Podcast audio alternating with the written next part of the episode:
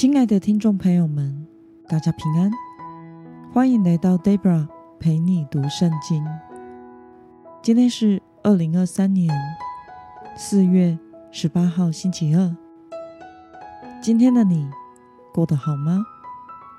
祝福您有个美好的一天。今天我所要分享的是我读经与灵修的心得。我所使用的灵修材料是每日活水。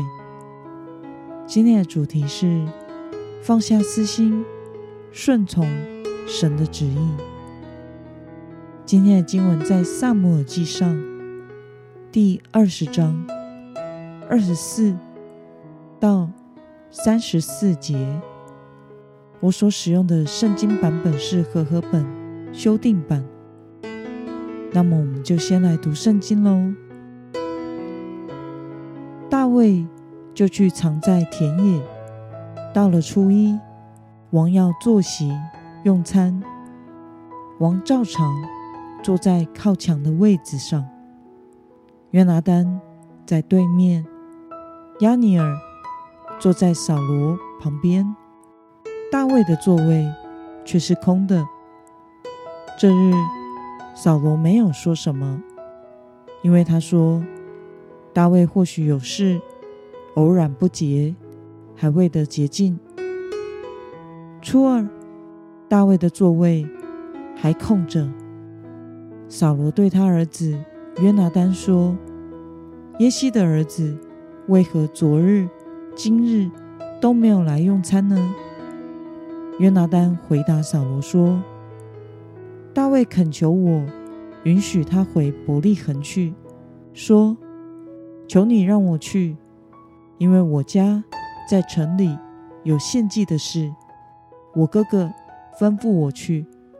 如今我若在你眼前蒙恩，求你让我去见我的兄弟。”所以大卫没有来赴王的宴席。扫罗向约拿单怒气大发。对他说：“你这顽梗悖逆之妇人所生的，我怎么会不知道你选择耶西的儿子，自取羞辱，也使你母亲露体蒙羞呢？只要耶西的儿子还活在世上的一天，你和你的国必保不住。现在你要派人去，把他带到我这里来，因为他是该死的。”约拿单回答父亲扫罗说：“他为什么该死呢？他做了什么呢？”扫罗向约拿单执枪要刺他，约拿单就知道他父亲决意要杀死大卫，于是约拿单气愤愤地从席上起来。他在初二这天没有吃饭，因为他为大卫愁烦。又因为他父亲羞辱了他，让我们来观察今天的经文内容。大卫连续缺席了两天。扫罗向约拿单问起大卫，约拿单回答扫罗说，自己已经允许大卫回家参加家族的献祭。结果扫罗大怒，向约拿单口出极度厌恶与羞辱的话，认为约拿单的行为拦阻了家族的王位。约拿单则是回应父亲扫罗：“大卫没有做错事，为何该死呢？”此时扫罗甚至气到想连约拿单一起杀了。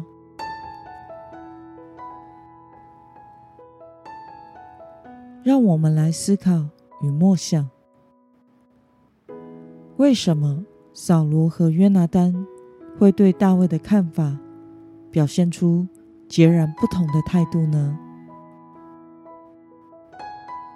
在扫罗的心中，不管大卫有没有做错事情，甚至是对自己与对国家有功，也是一样的。扫罗认为。大卫的存在就是威胁到自己家的王权，因此必须除掉大卫。但是约拿单则是认为大卫没有做错事情，不应该遭受到伤害和惩罚。父子间有如此大的差异矛盾，甚至让扫罗当场执枪，想要杀死自己的儿子。这使扫罗的自私不义与约拿单的顺从神旨意、有情有义的生命形成很大的对比。扫罗本是上帝所拣选高丽的王，本该服侍与顺服以色列真正的王，也就是神。但是他被自己的嫉妒与私欲蒙蔽了双眼，屡次。背逆神的旨意，明知道已被神废立，但仍然抗拒行不义的事。但是，身为扫罗的儿子约拿单却不是这样。在面对神的旨意时，他选择信靠、顺服，并且服侍他人。因此，扫罗和约拿单最大的不同就是。一个是自私，眼中只有自己的人；一个则是敬畏神、服侍他人的人。